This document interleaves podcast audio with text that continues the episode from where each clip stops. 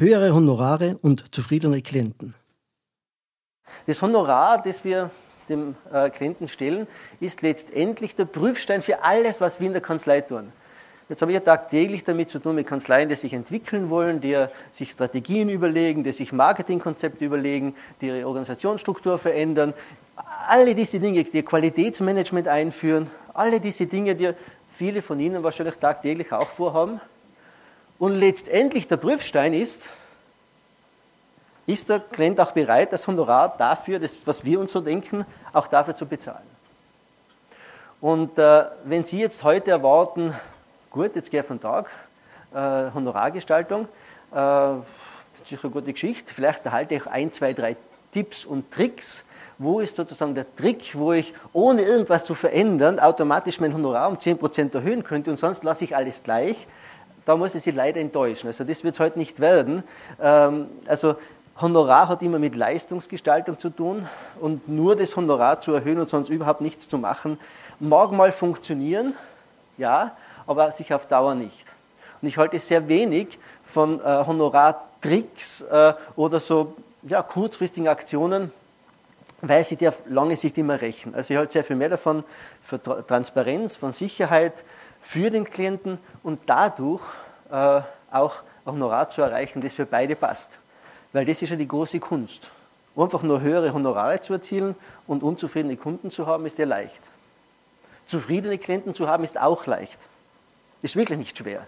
Die große Kunst ist ja, höhere Honorare oder Honorare, die für Sie total passen und gleichzeitig hochzufriedene Kunden. Das ist, ja, das ist ja die große Herausforderung. Nur das eine oder nur das andere, das ist leicht. Da müssen Sie nicht da sitzen.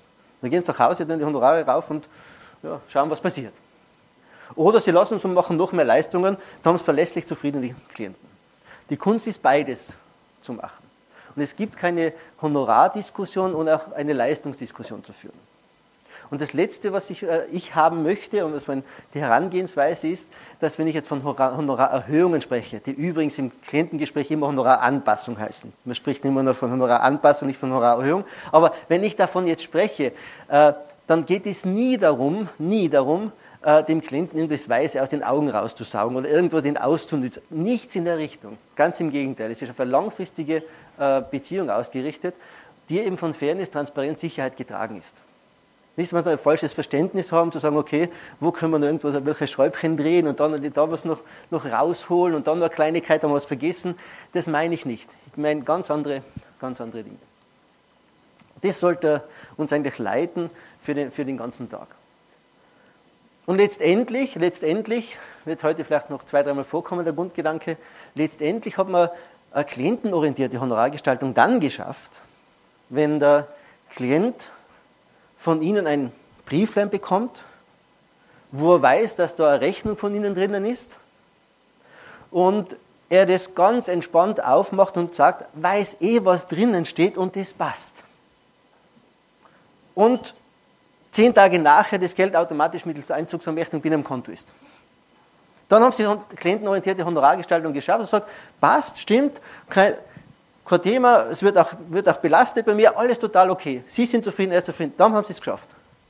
Was anderes, und passiert leider noch in vielen Kanzleien, da kommt, bekommt der Klient jetzt einen Brief von Ihnen und er weiß, dass eine Honorarnote drinnen ist, dann bubum, bubum, bubum, ein Brieföffner, wie wird es denn wieder ausfallen? Jetzt entweder nicht so schlimm oder äh, Griff zum Telefonhörer.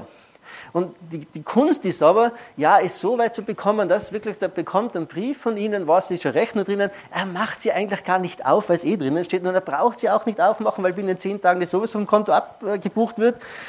Finde ich das total okay, ich mit der Leistung zufrieden, das ist das letztendliche Ziel, da, dahin zu kommen.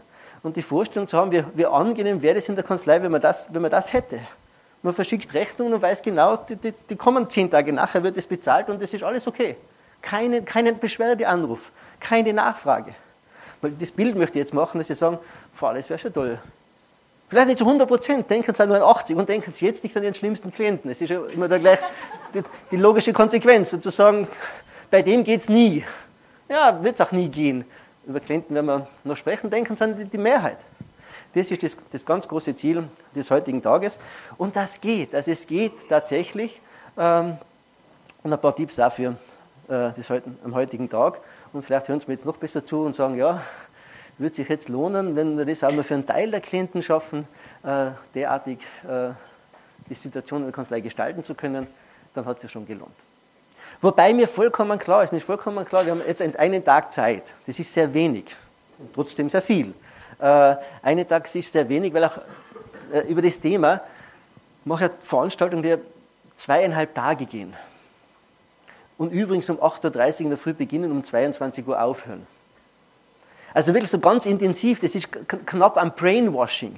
Und ja, weil, weil, ich ganz genau weiß, das sind äh, Vertratungen in, in, den Köpfen, die über Jahrzehnte so gemacht worden sind. Ich bin ja auch in der Steuerberatung groß geworden, vor 25 Jahren begonnen, von der Pike auf gelernt. Äh, ja, da, da, sind Vertratungen vorhanden. Und jeder, der in der Kanzlei neu reinkommt, übernimmt halt die Gestaltung so, wie sie bisher war. Und da was zu verändern, äh, ist eine schwierige Angelegenheit. Und dann weiß ich, dass der Tag eine schöne Zeit ist, gemeinsam, aber letztendlich, um was zu tun, äh, ist wieder wenig Zeit. Weil so alles, was sozusagen jetzt möglicherweise über Jahre hinweg so gemacht worden ist, stelle ich jetzt auf den Kopf, möglicherweise. Ich stelle es schon wieder gerade hin, aber wie man es wieder gerade hinstellen kann, es wird Sichtweisen verändern. Und äh, starten wir da einfach mal ins Thema rein und versuchen wir diese Grundlagen zu machen. Wenn ich jetzt ausführlich über Grundlagen, Grundsätze rede, dann hat das schon einen Hintergrund. Weil wenn einmal die Grundlagen, die Grundsätze einfach gut passen, wenn das Verständnis da ist, was Klienten denken, wie man Preisgestaltung generell machen kann, ist der Rest logisch. Wenn ich jetzt sozusagen in Lösungen reingehe und Vorschläge mache und vorher die Grundsätze nicht klar sind, dann fällt mir immer wieder alle möglichen Fallen rein, wo man echte Denkfallen hat. Und daher ist für mich so wichtig, mal so gut die Grundlage zu schaffen, gewisse Grundsätze auch zu bearbeiten, weil wenn das mal passt, dann ist der Rest vollständig logisch. Was übrigens alles, was ich jetzt erzähle, vollständiger Hausverstand ist. Also da ist keine Wissenschaft dahinter, das ist totaler Hausverstand. 90 Prozent unserer Klienten machen es genauso, wie ich jetzt erzähle. Die machen es genauso, nur halt in, ihrem, in ihrer Branche. Nur für uns scheint es so ungewöhnlich zu sein. Bevor wir aber in diese theoretischen, grundsätzlichen Dinge reingehen, äh, eine, eine äh, ja, wirklich ein bisschen Mut machen, äh, was ich als zentralen Punkt sehe für erfolgreiche Honorargestaltung da wünsche ich mir immer, und das sage ich in anderen Veranstaltungen hinaus, da wünsche ich mir eine so lange Spritze, also eine halb Meter lange Spritze, mit einer halb Meter langen Nadel. Also bitte haben Sie mal die Vorstellung, jetzt kommt ein Arzt auf Sie zu mit so, so einer Riesenspritze, so richtig mal die Vorstellung zu haben. Das wünsche ich mir immer zu haben und diese Spritze ist gefüllt mit Selbstbewusstsein. Und das würde jedem Steuerberater, so mal, bevor man über das Thema spricht, einmal zuerst initiieren. Wenn ich sage, bitte Stefan, übertreib das Ganze nicht, wir haben schon Selbstbewusstsein, wir sind ein toller Berufsstand, äh, wir verdienen gut Geld, bei uns läuft es ganz gut, wir haben ein Selbstbewusstsein. Ja, das hat der Berufsstand. Aber sobald es ums Thema Honorar geht, schaut da die Welt ganz anders aus. So erlebe ich zumindest. Da erlebe ich einen sogenannten Rechtfertigungsreflex. Äh, falls ich jetzt beim einen oder anderen den Finger in die Wunde lege, dann ist es absichtlich. Äh, das ist tatsächlich ein Rechtfertigungsreflex. Sobald ein Steuerberater angesprochen wird aufs Honorar, kommen wir in einen Rechtfertigungsreflex rein. Und das interessanterweise, nicht nur wenn uns der Klient irgendwo so anstupft, sondern wenn ich im Kollegenkreis so Diskussionen erlebe, die ich ja tagtäglich erlebe, und Kollegen untereinander miteinander diskutieren über Honorare, wo ja nicht einmal der eine das Honorar für den anderen bezahlt, sondern generell diskutieren, auch dort fällt mir ein Rechtfertigungsreflex rein. Anstatt ein gewisses Selbstbewusstsein zu haben und äh, zu den Honoraren zu stehen. Ich mache da oft auf Videotrainings mit Honorargesprächen. Und da erlebe ich, also so eine Situation, eine Situation, die gespielt wird, also passiert noch nichts. Also da äh, wird noch nicht über die 10.000 Euro verhandelt oder die 5.000 oder 2.000, sondern es ist nur eine Spielsituation und einer macht halt den Klienten und der andere macht den, den Steuerberater. Und dann Video nachvollziehbar, wird man aufs Honorar angesprochen, dann ist schon die Körpersprache zeigt, dann beginnt der Kollege im Stuhl herumzurutschen, wie kann er der Frage ausweichen, wie, wie kann er dem Ganzen entgehen? Anstatt ein gewisses Selbstbewusstsein zu haben, und das trainieren wir dann bei der Frage nach dem Honorar, mal die, Beine geerdet zu haben am Stuhl und nicht herumzurutschen. Und das, das, ist, das, sind, das sind dann Zeichen dafür, wie schwer es uns fällt, äh, zum Honorar zu stehen falls mal Steuerberater, das passiert ja mehr und mehr, mal das Honorar aussprechen, wir werden gefragt, toll, ja, alles okay soweit, was wird mir das kosten? Jetzt würden ja viele von uns einmal sich die Zunge vorher abschneiden, bevor sie einen ganzen klaren Betrag sagen. Weil viele sagen immer noch, kommt davon, müssen wir schauen, äh, wie viel sie damit machen. So genau kann man es nicht sagen, aber wird schon nicht so arg werden. Äh, und die Körpersprache drückt das ja aus. Aber selbst wenn man jetzt einmal schon einen neuen Schritt gemacht hat und das tatsächlich über die Lippen bringt und sagt, ja, das macht 3000 Euro aus. Und jetzt sagt der Klient drauf, das ist aber viel Geld. Passiert sowas? Kommt sowas bei Ihnen vor? Ja, und da haben wir den vollständigen Rechtfertigungsreflex. Es gibt nur eine, eine einzige Antwort drauf. Wenn der Klient sagt, es ist aber viel Geld, was sagen wir drauf? Ja. Nein, nicht viel Leistung, gar nichts. Das ist schon Rechtfertigung, das ist eine schöne Leistung. Null Rechtfertigung. Einfach, wenn, wenn wir sagen, das macht 3000 Euro aus, der Klient sagt, boah, schon viel Geld, dann sagen wir nur Ja. Und sind ruhig, kein einziges Wort. Sobald ich ein weiteres Wort sage, komme ich in die Rechtfertigung rein. Da komme ich in die Rechtfertigung rein. Das muss man tatsächlich trainieren. Das muss man tatsächlich trainieren. Und es einfach mal auszuhalten, jetzt dann sich nicht zu rechtfertigen. Man hat einen Betrag ausgesprochen, der Betrag liegt jetzt auf dem Tisch, der, der Klient wird dann sagen, aber viel oder er schnauft oder was auch immer. Und dann sagen wir, ja. Jetzt ist die Frage, wie, wie, wie weit man das aushält. Und meine dringende Empfehlung, meine dringende Empfehlung, was das Thema Honorar betrifft, jetzt wird es ein bisschen emotional in der ganzen Sache. Ich, meine Empfehlung ist, was das Honorar betrifft, Selbstbewusstsein knapp an der Arroganz. Sie können es eh nicht übertreiben. Also ich habe das ja tausendmal geübt und hundertmal durchgespielt in Videotrainings. Die wenigsten schaffen das. Ich, ich rede von knapp an der Arroganz. Wo Sie sich arrogant fühlen, wird es langsam okay. Ich meine das, ich meine das ist vollständig, vollständig ernst. Und das ist aber der zentrale Punkt. Wenn wir selber nicht zu den Honoraren stehen, wie auch immer sie berechnet werden, wenn wir darüber reden, wie auch immer sie sich ergeben, wenn wir nicht dazu stehen, wer dann?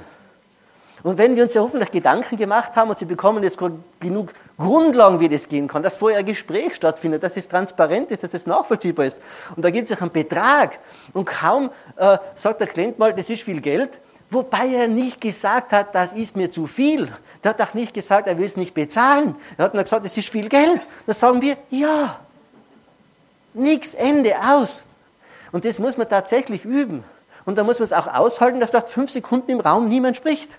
Nur wir haben sofort das Gefühl, wir müssen sofort, das ist auch eine tolle Leistung. Aber sobald, sagt er, beim anderen bekomme ich es billiger. Sagen wir, ja. Sie sind aber teuer. Sagen ja. Billige Lösungen haben wir nicht. Ich verstehe jetzt so knapp an der Arroganz und das, das, das tut gut, das einmal für sich selber klar zu machen. Und Sie werden sich doch was beim Honorar überlegt haben. Ist der unglaubwürdigste wird wohl sein, der sagt, 3000 Euro, ist aber viel Geld. Okay, 2,7. Das ist ja noch verrückter, oder? Da, da, daher, das ist eine totale Sackgasse, in die ich mich reinbegebe, wenn ich beginne zu argumentieren.